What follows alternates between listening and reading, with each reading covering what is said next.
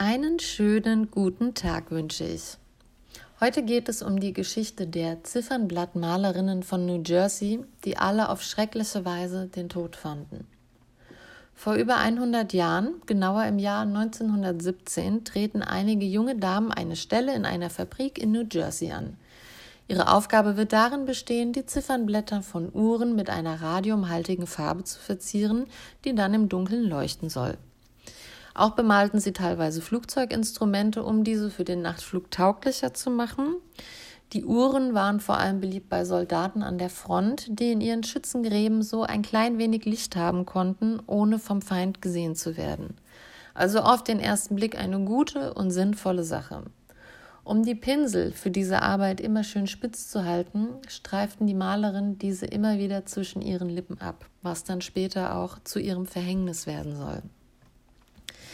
Die Farbe enthielt nur einen sehr geringen Anteil Radium, aber da sich die Partikel überall an den Malerinnen festsetzen, umgab diese im Dunkeln selbst ein goldener Schimmer, den man auf der Straße schon von weitem erkennen konnte und vielen Passanten, bis dahin im positiven Sinne, die Sprache verschlug.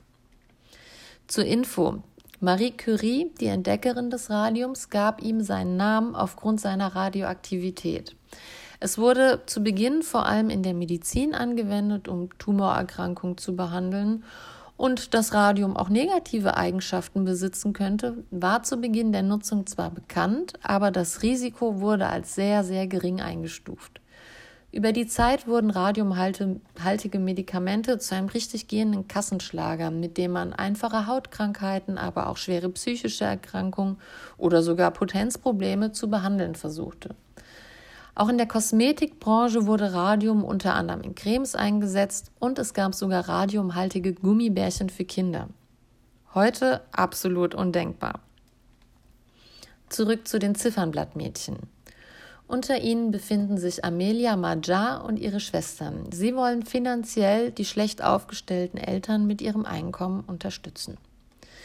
Aber nach circa vier Jahren Arbeit in der Fabrik muss Amelia ihre Stelle aufgeben. Verschiedene körperliche Probleme machen die Arbeit für sie unmöglich.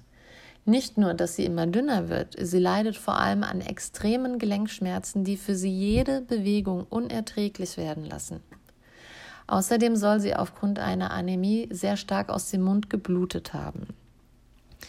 Ihr Unterkiefer wird irgendwann so sehr in Mitleidenschaft gezogen, dass ihr Zahnarzt diesen eines Tages in der Hand hält. Im September 1922 stirbt Amelia schließlich. Sie wurde 24 Jahre alt.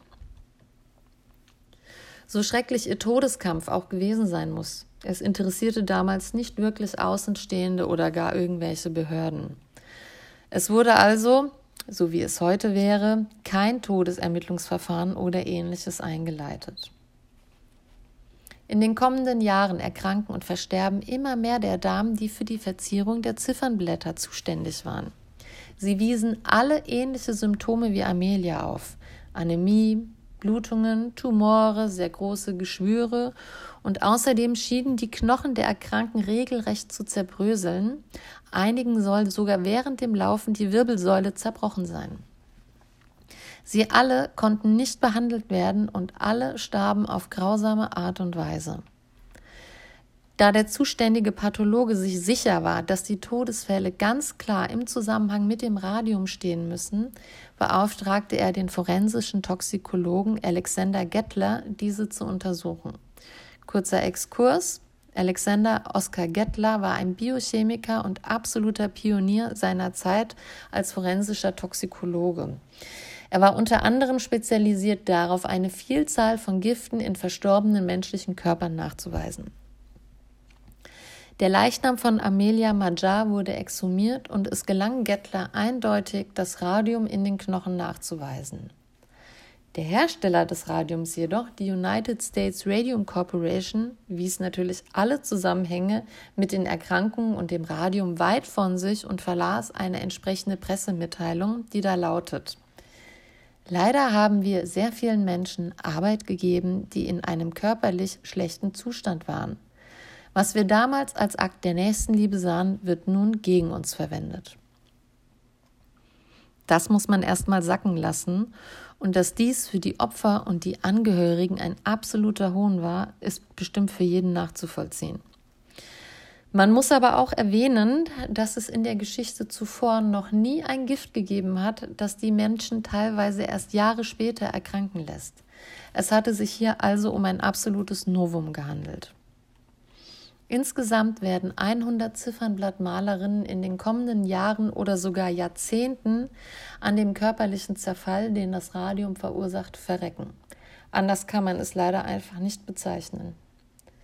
In einem Gerichtsverfahren, welches im Sommer 1928 endete, einigte man sich auf einen Vergleich, in dem die Ziffernblattmädchen zwar eine hohe Entschädigungssumme, ich meine um die 140.000 Dollar erhielten und auch eine lebenslange Rente, aber was ist das schon im Vergleich zum Leben und zu so einem grausamen Tod?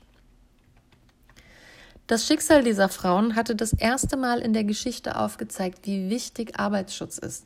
Es gab noch einige Gerichtsprozesse, die dann am Ende dazu führten, dass in den USA zumindest erstmals klare Arbeitsschutzregeln erlassen wurden. Zudem konnten fortan alle Beschäftigten, die nachweislich durch Arbeit erkrankt waren, ihre Firmen verklagen. Was haltet ihr von den Ziffernblattmädchen? Ich finde, es zeigt uns, wie glücklich wir uns doch schätzen können, in der heutigen Zeit zu leben, wo es zwar vieles nicht perfekt ist, das gesundheitliche Gut eines jeden Einzelnen aber viel, viel höher gewertet wird, als es noch vor 100 Jahren der Fall war. Ich bedanke mich jedenfalls fürs Zuhören und freue mich, wenn ihr irgendwelche Ideen oder Anregungen für mich habt und wünsche euch bis dahin eine gute und sichere Zeit. Bis bald.